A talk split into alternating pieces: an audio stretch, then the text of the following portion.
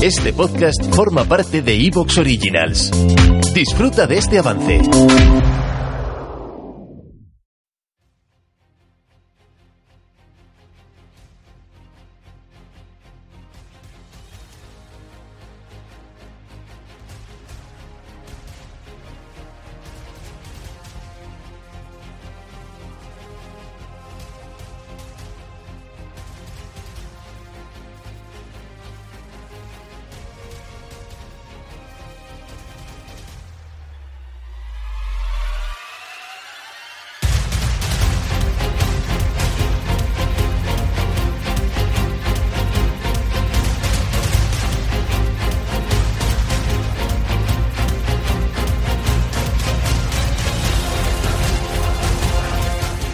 Según el Daily Telegraph, eh, las fuentes de inteligencia de la OTAN informan de la movilización de diversas divisiones soviéticas de primera línea. Por su parte, el Der Spiegel eh, señala eh, que hay señales inequívocas de preparativos para la guerra. Le Monde, en Francia, dice que el líder soviético Andropov está detallando o está informando sobre un ejercicio de entrenamiento, en fin, según él, el más grande de la historia. El New York Times habla de que Schultz regresa de Moscú y que el gobierno norteamericano ha establecido el DEFCON 2 en su intención de defender a Europa. Y por último, la BBC informa que los carros de combate soviéticos están destrozando las defensas fronterizas. Estamos en 1983 y la Tercera Guerra Mundial se nos viene encima. No, tranquilos, eh, os podréis imaginar de que lo que estoy hablando pues no es realidad, podría ser perfectamente el guion de un libro, pero en este caso no es de un libro, es de un juego, un juego de mesa. Y bueno, Sabéis que en Casus Belli pues hemos hecho ya varios podcasts sobre juegos de mesa. Eh, no he participado yo, lo han hecho Dani, lo han hecho Julio, Antonio, pero en este caso me he decidido echar la manta a la cabeza y hablar de juegos de mesa.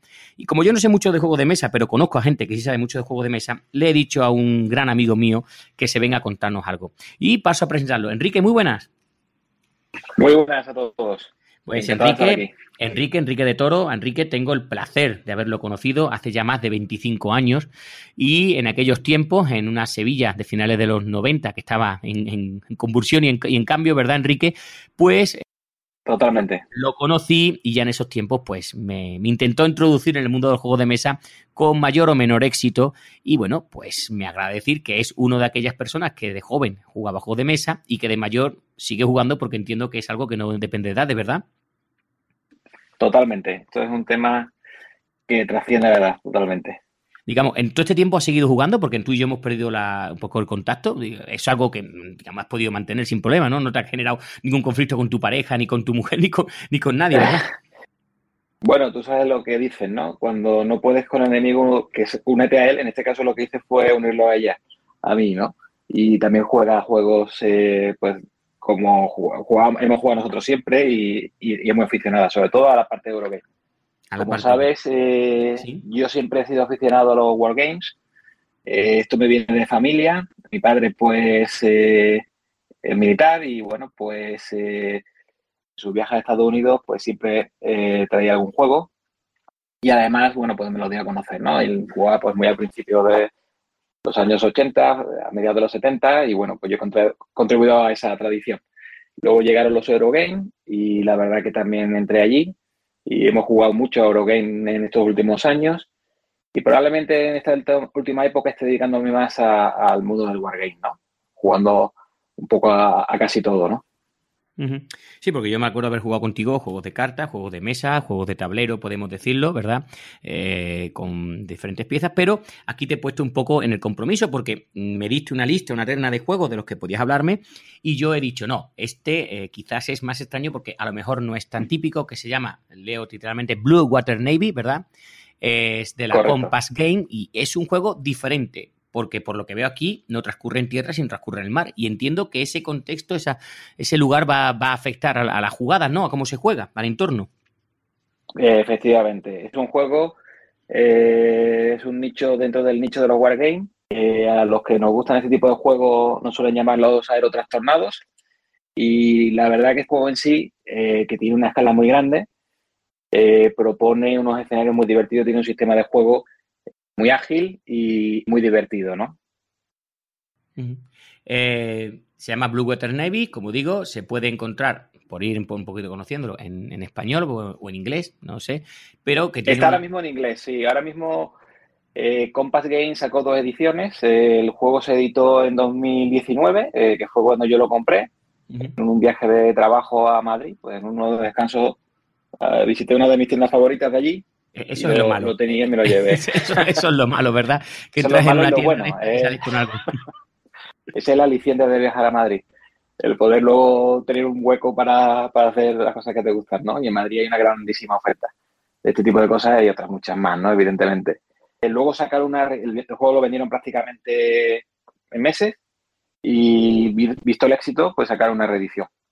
Eh, y yo creo que se ha vuelto a agotar. De hecho, ahora mismo el autor del mismo, que es un inglés, se llama Stuart tiene otro juego que está terminando de testear que se llama Blue Water Navy 2, eh, en este caso es en el Pacífico, y representa pues un conflicto alrededor de, Japón con, la URSS y tal. Todo está ambientado siempre en una hipotética tercera guerra mundial, ¿no? Y ahí estamos, esperando a que, a que den señales de vida con esa, nuevo, nueva eh, edición, o esa segunda versión de, o precuela, secuela, perdón, del juego. Me suena a mí a que aquí hay unos reyes ya eh, en camino. no sé yo si van a llegar, ¿eh? a reyes. Bueno, Enrique, por lo he dejado caer un poquillo. ¿Cuál es el contexto histórico? ¿En qué momento nos encontramos? Porque evidentemente eso va a afectar al tipo de, unidades con las que vamos a participar y cómo va a afectar a todo el movimiento de, piezas que lo haremos más adelante. Eh, he dicho 1983, ¿verdad? 1983, efectivamente, el juego tiene distintos escenarios eh, que son prácticamente introducidas a las reglas, eh, con distintos elementos de la guerra aeronaval, eh, que van siendo, son secuenciales, pero lo que tiene chicha de verdad en el juego es el juego de campaña. Y la campaña está establecida en tres años. 1983, como bien dices, el escenario principal, pero luego hay una versión del 85 y del 89, que lo que cambia fundamentalmente es alguna tecnología, ¿no? como bien decías, efectivamente, como bien decías, el juego está basado en una hipotética tercera guerra mundial en 1983 entre el Pacto de Varsovia y la OTAN. Bebe mucho de novelas como la de Tom Clancy, Tormenta Roja, una grandísima novela, en la cual, pues, incluso leyendo esa novela podrías hacerte una idea del comienzo del juego. Porque el juego simula la guerra, pero tampoco entra en mucho más detalles de por qué se llega a producir, ¿no? A ver, sí, eso eh, esa es una idea que, como siempre, pues te rompería todo esto. Es el GOTIF que es más difícil de justificar.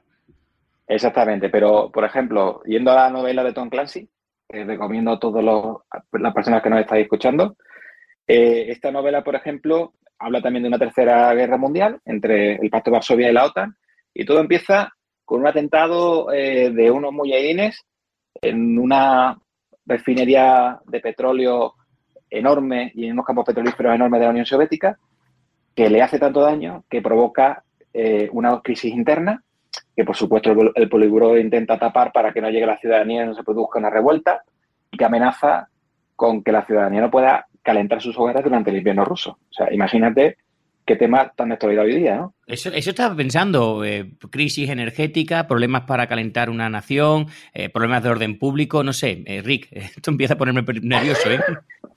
Pues para ponerte nervioso. no habrá una destrucción de un túnel con, gaso, con gasoducto, ¿no? Un gasoducto no habrá, ¿no? Pues probablemente un poco más adelante incluso salga algo así la novela. No, no, no recuerdo. Lo que sí que es verdad que en el atentado, bueno, pues revientan las refinerías, revientan los campos, revientan un reducto enorme. Entonces, la decisión política que toma la URSS en ese momento es hacerse con el petróleo del Golfo Pérsico.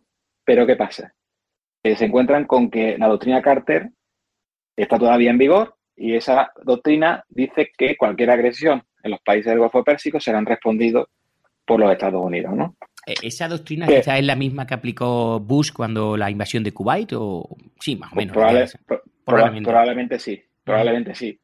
El caso es que viendo que esto, que su interés y su objetivo principal es el petróleo del Golfo Pérsico, que es la única fuente de suministro que ven más, más eh, posible de obtener para, su funcionamiento normal durante el invierno, eh, se, dan cuenta de que van a entrar en una guerra, ¿no? Entonces, antes de, de que ataquen, pues deciden hacer un ataque preventivo en Europa, ¿no? Más que preventivo, una invasión, ¿no?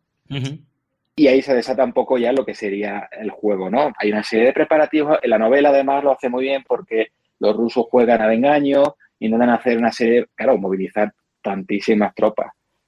Dirán de que no van a invadir, lo, decía yo, un tal líder soviético Andropov, que entiendo que será un personaje que no existió, detalla pues que hay un ejercicio de entrenamiento típico, ¿verdad?, para justificar el Efectivamente, efectivamente, en ese momento estaba el muro de Berlín, estaba el telón de acero, eh, había dos, dos Alemanias,